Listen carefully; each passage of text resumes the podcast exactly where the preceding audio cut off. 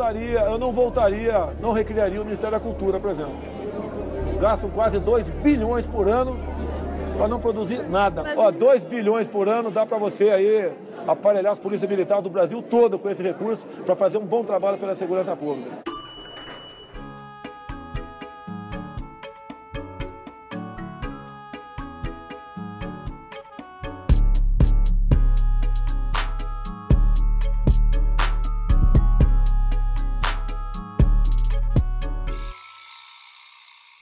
Fala galera, sejam bem-vindos a mais um episódio do Montagem Paralela. Hoje nós vamos falar sobre um lado mais político do cinema, podemos dizer assim, e a gente vai começar com a questão da meia entrada, mas aí a ideia é depois expandir e falar da situação do cinema no país hoje como um todo. A gente já falou um pouquinho sobre cultura em outros podcasts, teve um podcast sobre fascismo e teve também o podcast Cinema Nacional, que querendo ou não falou um pouco, mas é, hoje a gente vai falar bem focado nesse lado político. E para falar disso, eu convidei a Marina Rodrigues. Ela é produtora executiva, colunista do Cinemação e, segundo o Twitter, uma grande conhecedora de vários aspectos políticos e econômicos do mercado cinematográfico. Não é muito assim, não, mas a gente chega lá um dia. Não, eu comecei a te seguir aquele dia que o Thiago te marcou e eu já vi vários tweets. Eu achei muito legal. É uma, é uma informação bem correta. É um, Twitter muito legal para se seguir, inclusive. Mas, só para fazer uma preparação, é, para quem vai chegar aqui achando, vendo que a gente vai falar sobre meia entrada, eu não, a gente não vai falar muito sobre a lei, porque como a gente até, a Marina até botou no Twitter, são muitas leis, tem a, tem a lei nacional, tem, tem várias outras leis que são estaduais, por exemplo, aqui no Espírito Santo, é, doador de sangue paga meia. E eu sei que isso não, não rola em todos os estados do Brasil. Isso é uma coisa que, que acontece aqui e em alguns outros estados só. Então, a lei ela tem muitas variáveis, a gente não vai falar tanto sobre ela e também eu, pelo menos por mim, eu não vou falar que ela não precisa de uma revisão, porque eu não sou tão especialista nessa área do direito. Mas é, aqui também não vai ter espaço para quem vai defender a meia entrada falando que vai diminuir o ingresso do cinema, porque não vai. E se você acredita nisso, você é trouxa, porque já fizeram isso na passagem de avião, falando que quando começasse a pagar a passagem, a bagagem é, ia diminuir a passagem, não diminuiu, e você continua acreditando nesse papo. O, os cinemas do mundo inteiro estão falando que os ingressos vão subir quando a situação se normalizar, porque é para suprir o, o, tempo que o cinema ficou fechado. Então, se você realmente acredita que vai diminuir o ingresso, você tá, tá errado. Você pode até questionar a meia entrada, mas você vai ter que achar outro argumento. Mas, só para começar, eu queria falar sobre o documento da consulta pública, né, que a Ancine fez, e que eu acho que ele é um documento é, eu vou, primeiro eu vou perguntar o que, que você acha do, do, da consulta pública, depois eu falo a minha opinião. Bom, assim, eu acho que ela pode existir sim, até porque a gente está numa democracia, né? E todo debate ele é válido. Mas ela nasceu, a consulta pública ela nasceu por pressão, né, do próprio setor, muito impulsionado pelos exibidores e também acabou tendo apoio dos distribuidores brasileiros, né? Porque eles, os dois, esses dois elos, eles alegam que eles estão pagando muito tributo, muito imposto, e quando você fecha o caixa, é, a receita não bate, né? Porque a maioria dos ingressos que essas salas vendem é de meia entrada, né? Então eles alegam que eles têm um déficit lá e o que eles consomem de lucro é, mais da metade acaba indo para as tributações que eles precisam fazer. Mas, assim, é uma coisa que eu já esperava que fosse acontecer dentro do, do nosso governo, já era uma discussão que já estava sendo acalentada desde a época do Temer, né? O próprio setor, desde a época do Temer, tenta colocar isso para frente, e com Bolsonaro ficou claríssimo de que a gente ia ter que passar por esse problema. Mas é como você falou, né? É algo que, se acabar, é que fica mais prejudicial, porque realmente não tem como, nesse momento, a gente colocar um preço único no ingresso e achar que todo mundo vai pagar 15 reais na, na condição que a gente se encontra. Sim. E, e aí, é, essa é exa exatamente a minha crítica para a consulta pública, é, é, esse ponto final, porque eu acho que é um documento que ele tem até alguns dados muito importantes para quem trabalha com o mercado, né? É, fala sobre, é, são 77% dos ingressos é, vendidos hoje são meia entrada, né? Uhum. Também mostra como o ingresso brasileiro é um dos mais caros do mundo. Então, tem vários dados que são importantes. Eu acho que, como construção de dados, de documento, ele é um documento bem, bem interessante. Mas quando chega na conclusão, eu acho ele um, um, é tipo uma redação do Enem muito ruim, que leva zero. Porque na redação do Enem, quem, quem fez o Enem sabe que você precisa apresentar soluções, né? E eles não apresentam as soluções. Eles simplesmente traçam três opções e eles largam lá. Eles não falam o que, que aconteceria. Eles simplesmente falam que tem três opções. A primeira opção é manter e o ingresso sobe. Mas aí vai subir quanto? Porque se for subir seis reais, eu prefiro continuar pagando a meia mais cara do que pagar a inteira. Então, é, é, não, não fica tão claro o quanto que é essa, esse aumento que, que os exibidores gostariam de, de jogar para gente. Aí eles falam sobre acabar com a meia entrada, mas se você acaba com a meia entrada, eles também não, não explicam como que você vai fazer. Vai acabar com, com o quê? Vai acabar como? Porque a gente tem também, por exemplo, a meia entrada promocional. Então, uhum. se você acaba com a meia entrada, muita gente fala que o, o mercado tem que se autorregular, né? É, um, é uma fala comum aí atualmente sobre a autorregulamentação do mercado, mas são os próprios cinemas que, que fazem essas, essas promoções, né? Com empresas de telefonia, com banco e etc. Então, como que vai funcionar acabar essa meia? Ninguém explica muito bem isso. E aí também quando você chega no que seria, entre aspas, um meio termo, que é fazer revisões na, na lei, né? É, também não se explica como. E aí eu vi gente falando, por exemplo, ah, porque quem faz pós-graduação tem direito a meia e na maioria das vezes as pessoas podem pagar. Não discordo, talvez a maioria das pessoas possam pagar, mas é muito difícil você traçar esse número. E, e o documento não tem esse número, e eu acho que esse é um dado que é muito complicado de se ter. Porque como que você vai diferenciar quem está indo lá e, e mostrando a carteirinha de uma faculdade particular que seja, e você está definindo se essa pessoa não paga a faculdade trabalhando duro o dia todo e que só quer ir no cinema no sábado para descansar, ou se essa pessoa é a pessoa rica que poderia pagar a, inteira tranquilamente. É, é, muito difícil de traçar. E aí, se você leva isso para um âmbito econômico, que eles acabam também não levando, né? É, mas qual é o salário que uma pessoa teria que ter para garantir que ela pudesse ter acesso à cultura, né? Para garantir que ela pudesse pagar a inteira de um cinema? Em São Paulo, a inteira, por exemplo, chega a 50 reais em alguns lugares. Então, se diminuir, vamos supor que vá para 40, 30 reais, quanto que a pessoa vai recebe por mês? Tem gente que vive, né? Só com 200, 300 reais. Como que você vai ter acesso ao cinema é, pagando inteira? É, é, uma discussão que eu acho muito complicada e eu acho que o documento ele não, ele não chega a lugar nenhum, no final das contas. É, essas pessoas que você citou aí, que recebem 200, 300 reais, na verdade não sabem nem o que é um cinema, né? Ah, não, sim, sim. É.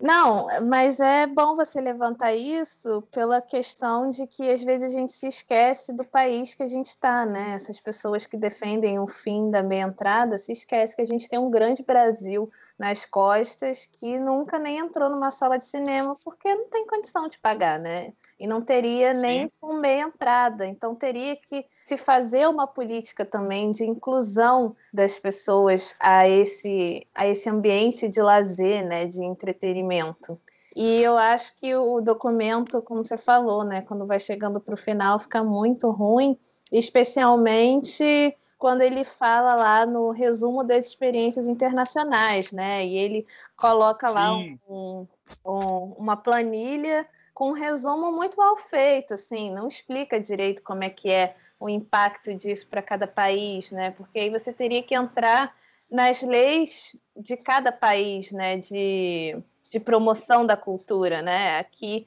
por exemplo, ele fala da Argentina, que a Argentina não tem meia entrada, mas ao mesmo tempo ele fala que alguns cinemas promovem né, preços mais baratos para idosos e crianças, e os cinemas do Inca têm preços mais baixos. Pois é, a gente aqui no Brasil, a gente não tem espaço Ancine, por exemplo. A gente não tem esse cinema popular que nem a Argentina tem para passar só filme brasileiro. E aí você educa toda uma população a um preço muito baixo, que é acessível, né? Eu estive na Argentina e eu fui prova disso, de que antes do cinema abrir, ele já está formando fila na porta, né? As pessoas estão indo lá para ver o, cinema do país, né? Elas são educadas desde, desde criança a ver o cinema do país. E isso é uma coisa que já existe há 60 anos, né? O, só o órgão existe há 60 anos. Então, olha só quantas gerações a gente não tem dentro de 60 anos que aprendeu a gostar do país porque viu o país na tela, né? Aprendeu a valorizar isso. E isso é uma coisa que a gente não tem aqui. Então, eu acho que é muito até desonesto querer dizer que a Argentina não tem meia entrada e ah, funciona, todo mundo vai ao cinema, porque as políticas que tem lá a gente não tem aqui, né? É, fala da Alemanha também, não, não explica quase nada da Alemanha. Tipo, hoje a Alemanha tem uma das maiores regulações de todos os meios de, de comunicação para audiovisual. Né? Foi o primeiro país que regulamentou o streaming, foi um dos primeiros países também a especular cotas é, para serem cumpridas tanto no cinema quanto no, na televisão, na TV a cabo. E já tem um estudo que o próprio, o próprio órgão do país já fez, que constatou que só no país já foram mais de um bilhão de euros só no streaming né, de investimento. Então, olha só quanto de dinheiro que esse país não tem para o cinema.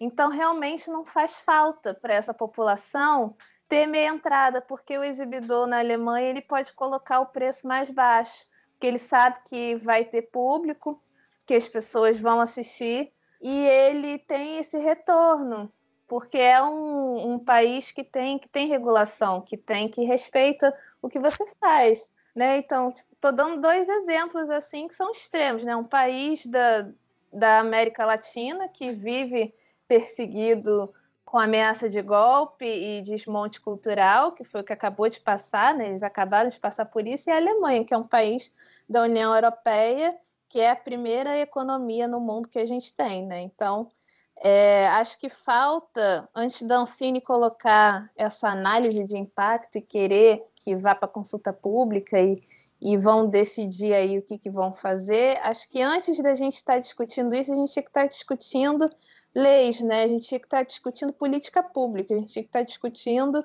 é, como que a gente vai oferecer esse lazer, esse entretenimento para as pessoas sem que elas batam a cara na porta e não consigam mais pagar o ingresso de cinema.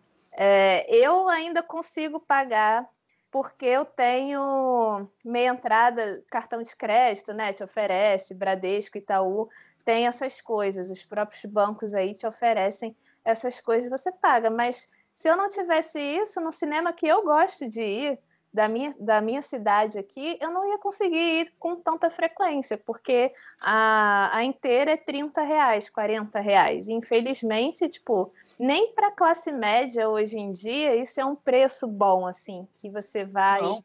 dizer que você vai conseguir ir para o cinema todo final de semana pagando 40 reais. É, se você botar na ponta do lápis, quatro semanas no mês pagando 40 reais é um dinheiro que te faz falta, né? Então, eu acho que a gente tinha que estar tá falando de política pública primeiro antes de acabar com meia entrada. Sim, não. Eu, eu que eu sou uma pessoa privilegiada, eu, eu posso me chamar de, de privilegiado. Eu ia no cinema uma vez por semana, até para escrever, né, para falar na rádio e etc.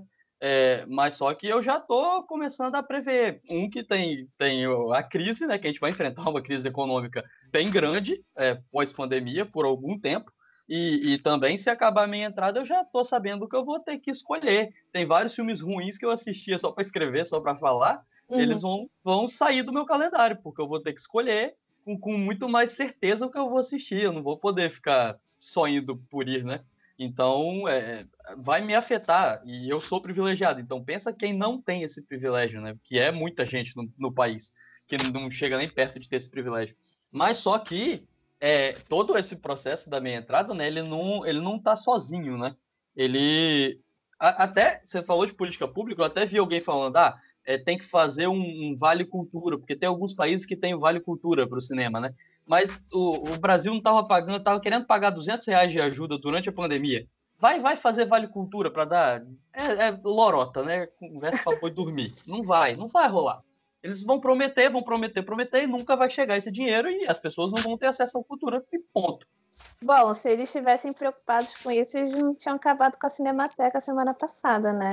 Exato. Não sai nisso, né? São dois e... extremos. Não, e isso é um ponto muito, muito claro, porque esse processo de, de descaso, que a gente pode chamar de descaso, né? Uhum. Com, com, a cultura, ele, é, a meia entrada não, ela não tá andando sozinha, né? Ela tá andando de mão dada com, com várias outras coisas que estão acontecendo no cinema, desde que o, o, desde antes, como você falou, desde o Temer, mas eu acho que um processo que foi muito reforçado com a, com a entrada do Bolsonaro, que veio o problema com a Ancine, depois veio o Ministério da Cultura sendo transformado em secretaria, é, Regina Duarte, agora o Mário Frias, meu Deus do céu, e, e, e culminando agora né, na, no, na Cinemateca, que todo mundo foi demitido e tipo, basicamente acabou, que não, não tem um espaço no mas a Cinemateca chegava pertinho de ser alguma coisa parecida com isso, e que agora não tem mais, né? Sim, exatamente. Mas um outro ponto muito muito importante disso é que metade dessa defesa, assim, dentro do setor é porque eles não querem pagar, né, o que a Ancine pede que você pague aí de imposto, né? Porque quando você faz um filme e você precisa distribuir ele, você paga um imposto que não é barato, né? Então, ninguém, na verdade, ninguém quer se comprometer de pagar imposto nenhum no país, né? Nem o exibidor, nem o distribuidor, ninguém, frente nenhuma está querendo pagar nada para ninguém mais né? E aí é algo que prejudica o próprio filme brasileiro, porque é um dinheiro que retorna para o fundo, que ela cuida, e que vai retornar para investir em outros filmes que vão ser feitos mais para frente. Então, ainda mais com a questão da pandemia, a gente já viu aí, já vários analistas já falaram isso, que os filmes vão encarecer, né? 30, 40%, porque além de você ter que adquirir um seguro novo, porque o seguro de vida que você hoje contrata para para o set de filmagem para o teu filme, ele não cobre Covid, né? Porque até ontem não existia nem isso, ninguém nem sabia o que, que era isso. Então, obviamente Sim. que não tem. Então, você vai ter que fazer toda uma apólice nova para você poder garantir a segurança do seu funcionário dentro do filme e que vai custar caríssimo, que as, pró as próprias seguradoras já falaram que vão encarecer 30%, 40%. Isso só para você garantir que o cara, se ele morrer ou se ele ficar doente, ele não fique desamparado e a família do cara não fique desamparada. Isso fora o gasto que você vai ter, isso é mundial, né, não é só no Brasil, com equipamento de segurança, né, com higienização do set, com medição de temperatura, Quer dizer, então é Sim. é um gasto enorme que você vai ter, que vai encarecer pra caramba teu filme. E na hora de você vender isso, você não vai poder mais vender ao preço que você vende hoje. Você vai vender mais caro. E obviamente, claro. para o exibidor e para o distribuidor, na hora de dividir a receita, quando ele olhar lá, ele não vai poder fazer um preço único, conforme eu já ouvi um, distribuidores falando, que o preço único que eles querem é 15 reais. Isso é uma irrealidade. Com todos esses gastos, não tem como você é, botar o ingresso a 15 reais para todo mundo ir no cinema. E aí, fora isso, porque também tem a questão de que o exibidor, quando ele reabrir, ele não vai poder abrir a sala toda, né? Vai ter que ter restrição de lugar. Então, antigamente ele abria, abria 100%, hoje ele vai abrir 40%, 50%, metade de uma sala poucos horários, Sim. porque saiu uma sessão, vai ter que entrar uma galera que ele vai ter que pagar, que ele vai contratar para higienizar a sala. Então, olha só, são poucos horários, poucas pessoas dentro da sala e comida ele não vai poder vender. Então, o que, que sobra para ele de lucro no fim do dia? 15 reais para mim é uma realidade. Não, na verdade a, a comida ainda está em discussão. E aqui no Brasil eu não duvido de nada. Porque na China a comida foi proibida, a bombonier. Mas nos Estados Unidos os cinemas estão brigando para poderem vender comida, que é uma parada que é incoerente demais, né? Você ter comida num lugar onde as pessoas têm que ficar de máscara. É, não, não, não, bate, a, a conta não, não fecha. Mas estão tão brigando, e aqui no Brasil eu não duvido se eles forem para o lado de que a bombonier pode ficar aberta. Mas o, o valor dos filmes que você falou, da produção, é, inclusive, foi, foi nesse. Foi ontem que a Globo começou a regravar as novelas, né, semana passada, e o Fantástico fez uma reportagem de todo o processo que eles estão tendo e como eles vão gastar com efeitos digitais, porque eles estão colocando é, barreira de acrílico entre os atores quando eles têm que atuar muito perto e eles vão tirar por computação. Então é, é todo um gasto a mais que você vai ter desde o começo da, da produção, né? Então, como que você vai falar aqui que as coisas vão abaixar o preço. Não, não tem como. É, não tem condição. E mesmo que fosse condições até um pouco mais normais do que a gente se encontra hoje, 15 reais não paga um filme. Ah, sim. Blockbuster hollywoodiano que todo mundo quer ter na sala de cinema, que todo mundo procura para ir assistir, é, com 15 reais você não vai pagar um filme desse, entendeu? Você não consegue. Então, assim, pode ser até uma boa ideia, mas eu acho que é muito precipitado e ninguém acho que pensou muito no problema ou fez as contas de verdade, assim, botou no papel para tentar entender, porque para mim esse valor que eu já ouvi falando, eu acho que nunca, eu nunca vou ver na minha vida. A gente já não está conseguindo nem ver isso com a meia entrada valendo, né? Tem alguns lugares que você, quando vai comprar meia entrada, a meia entrada já é 20 reais, né? Então, eu realmente acho bem complicado. Exato.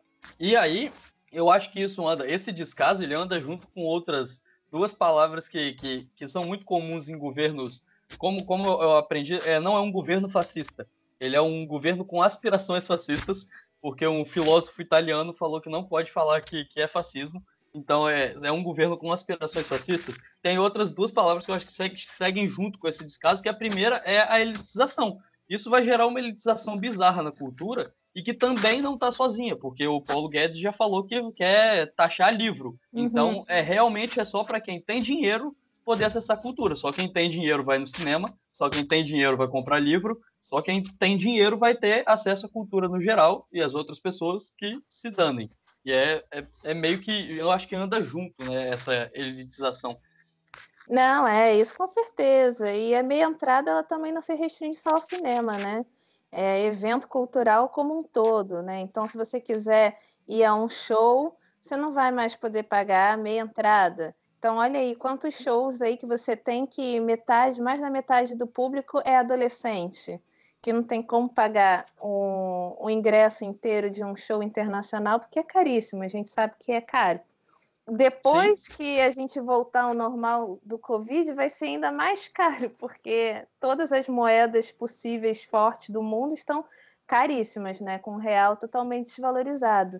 Então é realmente uma guinada de você elitizar e de você tirar o povão, né? O dito povão, de frequentar um espaço que por ele deveria ser por direito, né? Porque o cara trabalha de segunda a sexta, às vezes de segunda a sábado e a única coisa que ele quer é ir ver o cinema dele, ou ir no show dele, ou ir em qualquer outro evento ali que ele se sente bem, que ele quer se distrair, quer se divertir, e ele não vai poder mais ter isso. Sim, e eu acho que essa elitização, ela é, eu, eu até estava falando isso com a minha mãe, eu, eu acho que isso é meio que o Brasil, pelo menos no cinema, eu acho que isso é, é um processo que está acontecendo. Não sei se você viu o preço que, que a Warner quis lançar Scooby para aluguel aqui. Você chegou a ver essa? Do Scooby, não, mas eu vi o da Mulan, que talvez chegue cento e poucos reais, né? É, não, é, o Mulan é, é outro. Eles ainda não tá nem fechado como, né? Porque eu acho que não vai chegar no cinema, porque ele vai estar tá na internet dia 4 de setembro, ele já tá na internet. Uhum. Vai, vai chegar lá nos Estados Unidos e vai, já vai pra internet. Não, ainda não sabe, mas o Scooby, ele chegou aqui com três meses de atraso, né? Ele estreou lá nos Estados Unidos há três meses atrás, chegou aqui agora há pouco. Até porque a Warner estava esperando para ver se os cinemas iam reabrir, porque se eles reabrissem, eles iam lançar Scooby no período de férias, né? Uhum. Mas como não reabriu, eles colocaram para aluguel, e o aluguel de 48 horas estava 50 reais. Isso é, é, é, é, sem condição nenhuma. Ainda mais, ainda mais para um filme que já estava na internet em ótima qualidade, porque o Scooby já estava na internet em, em, qualidade perfeita, dublado, legendado, em todos os idiomas possíveis. Então, é, é, é de uma idiotice, porque é basicamente aí, aí eu acho que o preço do ingresso, você sem meia entrada, e o aluguel, que a gente já nem tem a cultura de alugar filme, né? Que a gente não tem igual nos Estados Unidos. Você juntar essas duas coisas é basicamente você abrir uma porta e falar bem-vindo à pirataria. Uhum. Porque você tá falando para todo mundo baixar o filme. Exato. Porque todos os filmes que eu não puder assistir no cinema, eu não tenho dinheiro para alugar, eu vou baixar. É, com certeza. E eu não acho errado quem faz isso, não. Assim, eu apoio muito. Eu acho que é, o audiovisual ele tem que ser democrático, porque ele precisa realmente chegar para todo mundo. Eu não sou contra a pirataria, né? Eu sei que é, nos últimos tempos, acho que nos últimos dois anos, a Ancine e a Anatel elas estão fazendo uma pressão bem grande com essa questão de, de pirataria. Eles estão para dizer, para não dizer que é só isso, mas é praticamente só isso que a Ancine está fazendo durante o governo do Bolsonaro, né, se preocupando com pirataria, né? Em vez de estar tá se preocupando com as outras coisas. Mas... Impedi impedindo que alguns filmes sejam produzidos também. Exatamente. Se eles forem de minoria. Exatamente. Mas isso para mim é uma guerra perdida, sabe? Porque as pessoas reclamam, ah, a Alemanha é, você não pode chegar lá com IP e tentar baixar. Se você tiver com o torrent aberto, você recebe uma notificação da polícia que não sei o que, nananã. Já ouvi uma história assim. Tá, beleza, mas o que, que o país te dá de recompensa para isso, né? Você tem acesso ao streaming, você tem acesso a, ao cinema, que não é caro, você tem acesso a um bando de coisa. Então você acaba não sentindo falta de baixar nada, porque o país Exato. te dá isso, entendeu? Porque tem política para isso, tem regulação para isso. Não é a mesma coisa no Brasil. Exato. Os filmes não demoram para estrear, né? Aqui tem alguns filmes que eles demoram para chegar, um absurdo. E eu, eu acho isso muito bizarro. Tem, tem, tem uma história que eu, que eu fiquei sabendo há pouco tempo, que é, é um filme com o Russell Crowe, que é que ele é um motorista que ele fica com raiva. Eu esqueci o nome do filme agora que aí ele fica com raiva e sai perseguindo as pessoas. É tipo o filme do Spielberg lá do caminhão, só que tem o Russell Crowe. E, e, o filme ele ia ser um dos filmes da reabertura nos Estados Unidos, porque como é um filme de uma produtora, de uma distribuidora nova, eles falaram que eles, a gente não vai ter espaço quando estrear Tenet, estrear Mulan, a gente não vai ter espaço. Então a gente quer colocar o filme na primeira semana para torcer para alguém assistir o filme, sabe? Ah, tô com muita saudade do cinema, vou lá e vou assistir esse filme com o Russell Crowe na, na fé, sabendo que eles provavelmente iam perder o dinheiro, mas depois joga o filme para aluguel e, e torce para pelo menos não tomar um prejuízo. E aí eles liberaram para a distribuidora brasileira fazer a mesma coisa e eles falaram que eles iam esperar. E aí, quando esse filme chegar aqui em setembro, quer dizer, agora nem é mais essa data, né? Porque isso foi em julho, estava se previsto para chegar em setembro, mas não sabe nem se em setembro o cinema vai estar aberto ainda.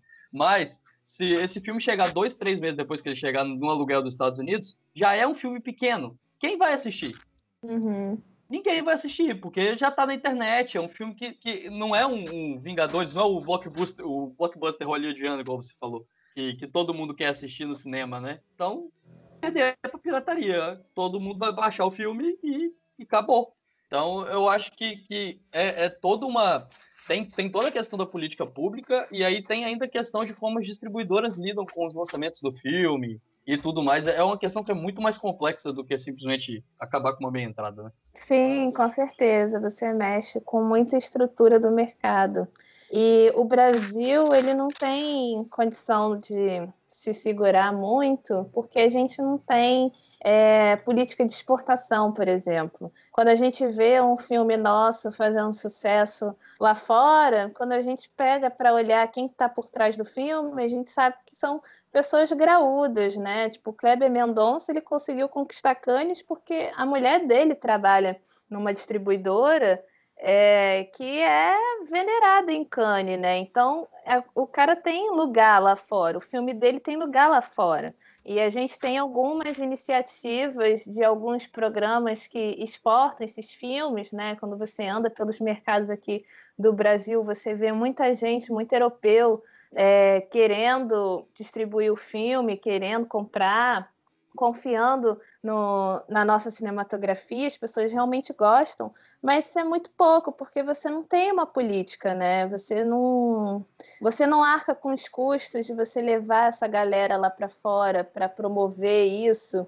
Então, quando você quer tirar é, a meia entrada porque você tá, você diz que você está pagando muito tributo, tem que pensar assim também, tipo, como é que eu posso diminuir é, a onerosidade dos impostos se eu apostar na, em políticas públicas, né? Como é que eu posso diminuir a minha carga tributária? Como é que eu posso diminuir essa carga tributária do meu produtor, do meu distribuidor, do meu exibidor, fazendo política, né? É, a Coreia do Sul só é o que ela é hoje porque ela investiu em política de exportação. Em todo lugar que você vai, você vê, tem filme sul-coreano, tem, tem espaço para isso, né? E isso gera dinheiro para o país. Isso gera um retorno. E gerou retorno, tanto que está aí. A gente acabou de ver a Coreia do Sul ganhando um Oscar, né? Um prestígio enorme para um país estrangeiro. Quanto que você ia pensar que um Oscar ia dar o grande prêmio da noite para um, um filme que nem é do país?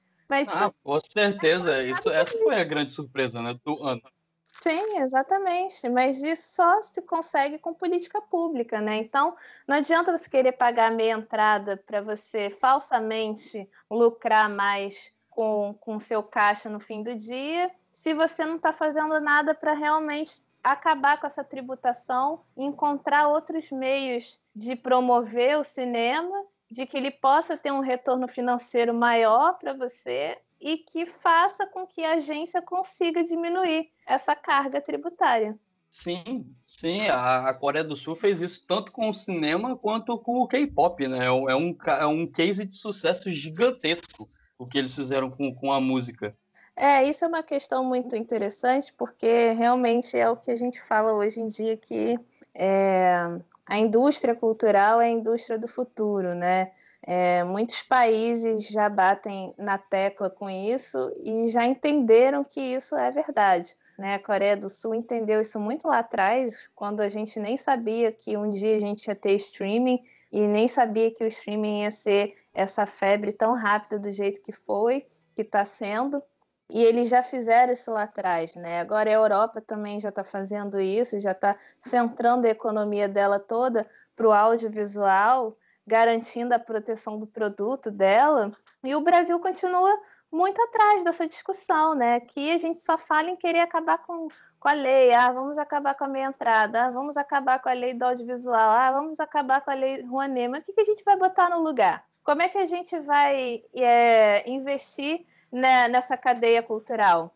Quantos milhões que a gente já não está perdendo só por causa da pandemia? Se a gente acabar com isso, quantos mais milhões que a gente vai perder à toa? Porque não quer se discutir política pública, não quer se ter trabalho de lidar com a cultura, né, de lidar com a indústria criativa, sem entender que isso é um motor da economia de muitos países, né? E que vai continuar sendo de muitos e muitos outros por muito tempo. Então, é o que a gente precisa pensar. Tipo, o Brasil hoje, na verdade, ele tinha que estar. Tá, tinha que ter sentado na mesa e falado: olha, a gente está numa situação horrível, porque está todo mundo mesmo horrível por conta da pandemia, a gente já perdeu dinheiro para caramba. Só São Paulo já perdeu aí mais de 30 milhões de, de reais só no, na parte da cultura. E a parte da cultura no PIB de São Paulo, que é a grande, o grande estado do país, é metade do PIB da cidade, né? Então, olha só se a gente fosse colocar isso para o Brasil inteiro, quanto, que, quanto de dinheiro que a gente já não perdeu esses meses todos que a gente está nesse vai não vai e não sabe o que, que vai fazer. Então, quer dizer, a gente não tem regulação para o streaming. Então, esse distribuidor que hoje reclama que ele não pode ter meia entrada porque ele recebe menos, ele também não pode colocar nada dele no streaming porque ele não vai ter retorno. Né? Com o contrato de licenciamento que hoje é feito, fica tudo para a empresa e não fica nada para ele, ou fica só muito pouco para ele. Então ele não pode ter essa liberdade. Aí entraram com recurso para tentar isso, mas Ancine meio que deu de ombros e liberou que a primeira janela fosse no drive-in. Aí fomos pro drive-in e o drive-in não está querendo passar filme brasileiro, tanto, né? Só alguns que são é, iniciativas de, dos próprios distribuidores mesmo, o Cine Drive-In, né? Distribuidores que são donos de sala de cinema também que estão fazendo isso. Então, quer dizer, do que, que adianta a gente terminar com a meia entrada se a gente não tem um outro lugar para colocar o filme? Continua todo mundo perdendo dinheiro. Sim. Exatamente. é, esse é o, é o resumo. E aí tem um, um outro, um, outro, uma outra notícia que surgiu é, essa semana, que eu até deixei ela meio que por último, porque ela não tem tanto a ver, mas ela tem, mas não tem tanto. Assim, ela é meio que pela metade. Você viu a parada. Até esqueci de perguntar antes se você tinha visto. Olha isso aqui. Péssimo entrevistado, péssimo jornalista. mas é, é, que o, a academia do, do, Oscar reconheceu que só a Academia Brasileira de Cinema pode escolher os indicados brasileiros agora. Você chegou a ver isso? Sim, sim, eu vi. Ótima iniciativa, inclusive. Exato. Eu, eu achei, eu até deixei por último, porque a gente falou de um monte de coisa ruim, e essa é uma notícia boa, por incrível. É, é meio white savior, né? Meio Estados Unidos salvando a gente. Uhum. Talvez. Talvez seja. Mas, ainda assim, é, um, é uma notícia boa, querendo ou não, porque é, a gente tem uma treta muito grande com isso. É, é um problema que começou lá no Temer também, né? Lá no, eu nem lembro qual foi o ano. É no ano que o Aquarius tinha que ter sido indicado, que era o, o franco favorito a ser indicado, e que eu acho que, que conseguiria chegar pelo menos no 5 do Oscar. É, eu, eu, tenho é, quase essa quase certeza, porque tá, todo mundo lá fora tinha fal, tava falando muito de Aquarius, né? E, e aí, por conta do protesto em Cannes, é, o, o, Temer, o governo Temer mexeu os pauzinhos para mandar Pequeno Segredo, que é um filme péssimo, é, para não para não usar a palavra pior, o filme é muito ruim e que não faz nenhum sentido o filme ser indicado ao pro Oscar. E, e, e, isso gerou um certo burburinho. E aí o Temer ele assinou um acordo com a Academia Brasileira e esse acordo estava para acabar. E o governo do Bolsonaro estava pressionando com muita força para ter pessoas do governo na comissão que vai escolher o filme desse ano já. E chegou até a ameaçar fazer uma comissão paralela para escolher um filme próprio e ia mandar tipo dois filmes para academia. E aí quando eu não eu não sei como que essa informação chegou, quem que conversou com isso pra, com a academia do Oscar, né? Com, com a academia americana, mas no fim das contas para evitar o, o, um vexame que segundo segundo o povo fala, nem eles entenderam o porquê que Pequeno Segredo chegou lá como indicado. Então, para evitar isso, eles já anunciaram que só vão aceitar o da Academia Brasileira. Isso é uma ótima notícia, porque mesmo se o Bolsonaro quiser mandar um filme, ele vai ser meio que ignorado e ainda vai gerar um vexamezinho. Então, eu, tô bem feliz. Não, isso é uma excelente notícia. É, muitos filmes foram prejudicados né, no meio do caminho, assim, Aquários e vários outros, até mesmo na questão do documentário internacional também. A gente já teve vários casos aí de muitos documentários bons, assim. Eu mesma já enviei um que chegou até a ser selecionado para entrar na lista final, mas na lista final ele não passou, que também foi por pura politicagem, né? E por por má, má vontade mesmo, porque é um filme que é um documentário que ele fala de muita coisa do que a gente está passando hoje, né? De como que o capitalismo realmente destruiu é, a economia mundial, de como que ele gerou crises econômicas absurdas, horrorosas, e aí o diretor do filme ele faz uma crítica muito grande a tudo que a gente está passando no Brasil desde os protestos de 2013 até recente então você vê que o filme ele não passa porque ele tem, ele discute essas questões, né? E aí a, o, o, nosso próprio órgão, né, o nosso próprio governo, ele tenta tipo fazer boicote com a nossa arte, né, com a nossa expressão, com o que a gente está tentando denunciar. Então é realmente muito bom que essa, essa decisão tenha sido feita e que se respeite isso, porque agora sim a gente pode ter pode falar que a gente vai ter um selecionado orgânico, né, que não vai passar por esse processo de politicagem, por essa pressão toda, para que não seja exibido o verdadeiro cinema brasileiro, né, que é o, o cinema crítico, né, o cinema que mostra a realidade. Ah, tentaram fazer com o Democracia em Vertigem, né? Mas é, como a Netflix estava por trás, aí eu acho que deu, deu para dar uma segurada, porque você tinha um, uma empresa gigantesca eh, apoiando a candidatura do filme, né? Sem a Netflix, Democracia em Vertigem não chegaria, com certeza. No, no período que a gente está, Democracia em Vertigem não chegaria no Oscar. Sim, o próprio Bacurau também. Eu adoro a, a Vida Invisível. Achei que foi uma ótima escolha. Mas você vê que se não passasse por esse processo, Bacurau teria ido, entendeu? Até porque o Kleber, ele, como eu falei anteriormente, né, ele tem esse peso lá fora. As distribuidoras que cuidam do filme têm esse peso lá fora, então ele, ele conseguiria, né, ter, colocar o filme dele no Oscar. Então não acontece por causa disso, né? E a gente sabe que não acontece porque é um filme crítico, que fala ali a realidade que a, o, o país está passando e ninguém quer que isso seja exibido lá fora. E aí acha que só porque vai rolar essa pressão ninguém vai ver, mas na verdade todo mundo sabe, né? Já entrou aí na lista até de várias revistas super conceituadas em cinema, de vários críticos super conceituados, né? Então o filme está aí no boca a boca mundial. Sim, é, na verdade é o oposto. Eu acho que eles ainda não entenderam que é o oposto. É tipo quando, quando você tem uma polêmica, quando, sei lá, qualquer publicidade que é, que é tirada do ar, todo mundo vai atrás para assistir, todo mundo quer assistir só para saber o porquê que tem alguém falando mal daquilo, falando que aquilo tem que sair do ar, que aquilo não tem que ser visto. É tipo The Walking Dead, quando você escreve não abra a porta, é, você não pode escrever, você tem que escrever abra, porque se você escrever não abra, todo mundo vai abrir, todo mundo vai querer assistir. Então é, é sei lá, é, é uma parada que é tão simples que eu acho que tem uma galera que não entende que só dá mais divulgação pro filme. Não reclamo, porque eu também gosto de ver Bacurau fazendo sucesso lá fora, adoro o filme, então por mim podem continuar fazendo. Mas é, é um conceito que é muito básico.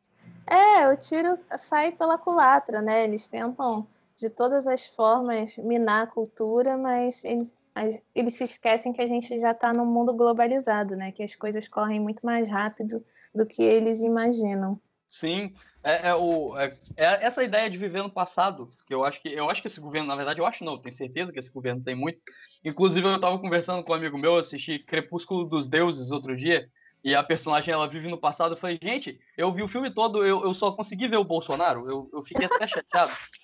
Eu, eu fiquei incomodado. Eu falei, gente, eu, eu, eu assisti o filme inteiro vendo a, a, os brasileiros que, que acreditam nele e ele. É, é todo mundo muito preso no passado. E aí eu acho que, que acaba encaixando com isso, porque acha que a notícia tá na década de 50 ainda, que uhum. não existe internet, que as coisas não se espalham, sabe? Não sei o que é que passa na cabeça. Mas enfim, eu acho que é, é, é, é, bizarro. Mas pelo menos a gente teve uma vitória. A gente pode comemorar essa. E tem que esperar para ver o que, que, vai acontecer. Se você tivesse que dar um chute, o que, que você acha que, que vai acontecer com a minha entrada? Você acha que passa é, o fim dela como um todo? Eu não sei, eu estou muito em dúvida se realmente ela vai terminar ou se ela vai acabar por partes, né? Porque como não é uma lei só, fica muito a critério também da, do governo estadual, né? E do governo municipal, porque Sim. então pode ser que acabe a sancionada assim no âmbito federal, né?